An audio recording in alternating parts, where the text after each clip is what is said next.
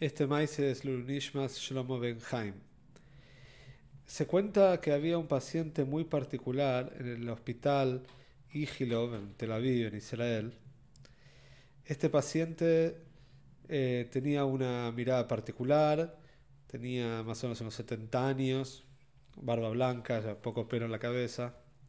Y quien cuenta el Maise es un hombre que él tenía un familiar que estaba internado en este hospital y que cada vez que iba a visitar a su familiar y pasaba por el pasillo de las habitaciones de internación, veía a este hombre y particularmente había dos cosas que le llamaban mucho la atención. Por un lado, es que este hombre siempre estaba acompañado, siempre había una enfermera, un médico, un familiar, siempre había alguien hablando con él. Con él. En general, él era el que contaba y el que hablaba, y las personas que lo visitaban estaban en silencio. Y también otro hecho muy particular era que tenía un tzitzis, un tarit katán muy grande, muy lindo, muy vistoso, que resaltaba arriba de, las ropas características de los pacientes en los hospitales. Entonces cuenta este hombre que cada vez que iba a visitar a su familiar tenía mucha curiosidad por saber quién era este hombre, pero no lo quería molestar, tampoco lo conocía. Por el otro lado, internamente sabía que en algún momento iba a terminar hablando con él para saber, para develar, a ver quién era esta personalidad que hablaba con todos y que todos los querían escuchar y que tenía este, este Talis Cotton tan especial con los chichis. Y un día, cuando este hombre ya estaba saliendo de la habitación del familiar que fue a visitar, se encontró que la habitación de este hombre estaba vacía, el hombre estaba pensativo, estaba meditando, y él se quedó unos segundos observando esta situación, a este anciano pensando, meditando, y no se acuerda bien si fue él el que tomó el coraje y entró a la habitación, o este hombre lo invitó a pasar, pero terminó entrando a la habitación.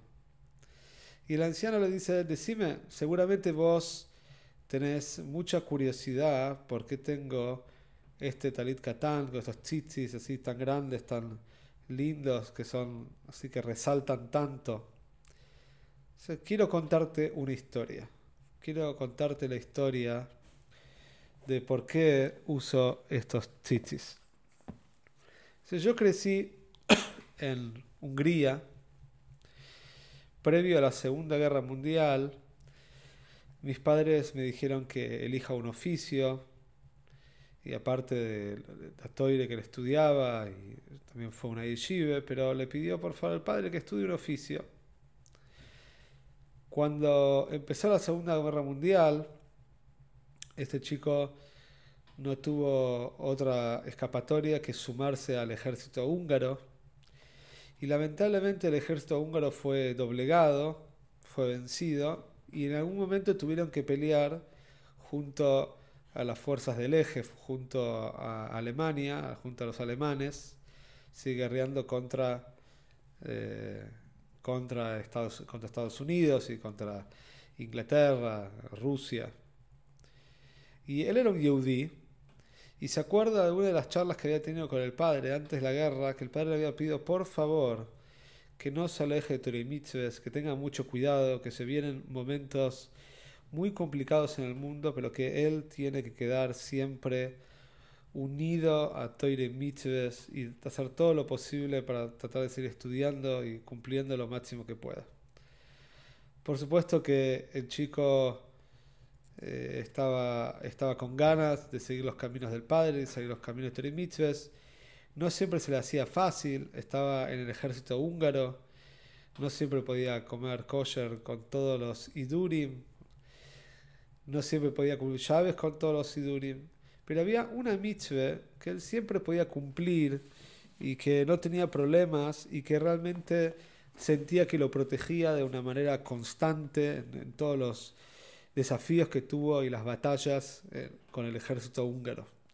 Y esta mitzvah era la mitzvah de Tzitzis. No era muy difícil para él vestir un talis cotton debajo de la ropa y cada vez que iba a las misiones, las batallas, las guerras, todo lo que el desafío de, un, de, de, un soldado, entonces él sentía que el tzitzis realmente lo protegía. Pero llegó una vez una batalla muy, muy cruel contra el ejército ruso, una batalla que dejó muchos fallecidos del lado húngaro, muchos soldados de su pelotón habían fallecido y había quedado él junto con un grupo más de soldados. Estaban perdidos en una zona ¿sí? de un bosque, boscosa, en, no sé exactamente en, algún lugar donde fue esta batalla. Era una zona que tenía mucha nieve, hacía mucho frío y ellos estaban totalmente perdidos, tenían muy poca comida y se dieron cuenta que necesitaban llegar hacia algún lugar que esté poblado para poder conseguir comida y un lugar donde dormir porque las posibilidades de supervivencia en esas condiciones por mucho tiempo no iban a ser posibles. De repente escuchan unos sonidos de, de soldados, el sonido de un ejército. Se alegraron muchísimo, estaban seguros que era el ejército húngaro, que eran compatriotas, que eran personas de su mismo ejército que estaban buscándolos o que ellos iban a poder unir a este pelotón y iban a poder salvarse comer algo, ir de vuelta a las bases, dormir, o sea, lo que necesita una persona. Pero grande fue su desazón, su tristeza y su miedo, el temor, cuando se dieron cuenta que los pasos y el ruido que escuchaban, el sonido, era un pelotón, pero del ejército ruso. Ellos fueron tomados prisioneros y acá es cuando este soldado se llamaba Daniel, sí, el protagonista de esta maíz, el que está contando, este hombre internado, se llamaba Daniel. Daniel cuenta que estaba muy, pero muy asustado, porque primero sabía que como prisionero del ejército ruso no iba a tener un muy buen trato. Al revés, los, prisioneros, lo aleino inclusive muchas veces eh, los mataban, los fusilaban, y aparte, porque cuando le informaron que iba a pasar por una revisión médica eh, dentro de, de las bases del ejército ruso, entonces empezó a tener mucho miedo justamente por sus tzitzis. Cuando se den cuenta que él es un yehudí y que está guerreando en un ejército que está aliado con los alemanes, entonces le van a dar todavía más bronca. Por decir, encima es un judío y encima está guerreando contra, ¿sí? contra nosotros, que nosotros queremos ayudar a los Yehudim o queremos liberar ¿sí? a los Yehudim de, de este Machshemot, del alemán. Entonces, tenía muchísimo miedo con lo que podía pasar con él.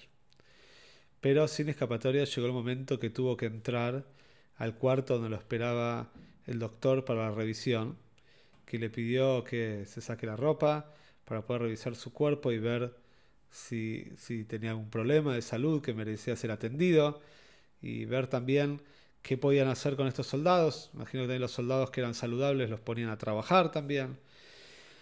Entonces Daniel se asustó muchísimo, pero ya no tenía escapatoria y cuando levantó su remera, toda la, la ropa que tenía, arriba y descubrió los tzitzis, el taliscotón. Pensó, a lo mejor el médico no se va a dar cuenta, no va a saber qué, es, no va a prestar atención y yo voy a poder zafar de, un problema. Pero el médico de repente ve los tzitzis, se queda fijo mirándolos, agarra los hilos, los empieza a tocar y dice y empieza, exclama, grita, Shma Israel, Israel y se pone a llorar el médico. Daniel también se pone a llorar, se abrazan.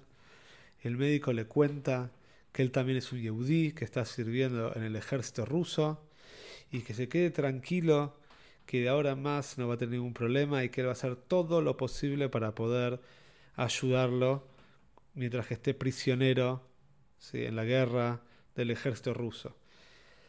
Y así fue como Daniel se salvó cómo Daniel recibió medicamentos que necesitaba para poder recobrar y vitaminas que necesitaba para recobrar su fuerza, cómo por medio de la intervención de este médico tuvo ciertos juyot, ciertos derechos que normalmente no tenía ningún prisionero de guerra. Y este médico realmente lo cuidó hasta que terminó la guerra y Baruch Hashem él fue liberado. Y así le cuenta Daniel a este hombre en el hospital, dice, ahora entendés por qué tengo este tal cotton, por qué tengo estos chichis tan especiales y por qué me importa tanto la mitzvah de chichis, porque esta mitzvah me viene protegiendo ya hace muchísimos, muchísimos años. Así que este es el Maiser que también tenemos Motellaves Parsha Shlach, Parsha que habla sobre los tzitzis, sobre la importancia y el cuidado que hay que tener con ellos.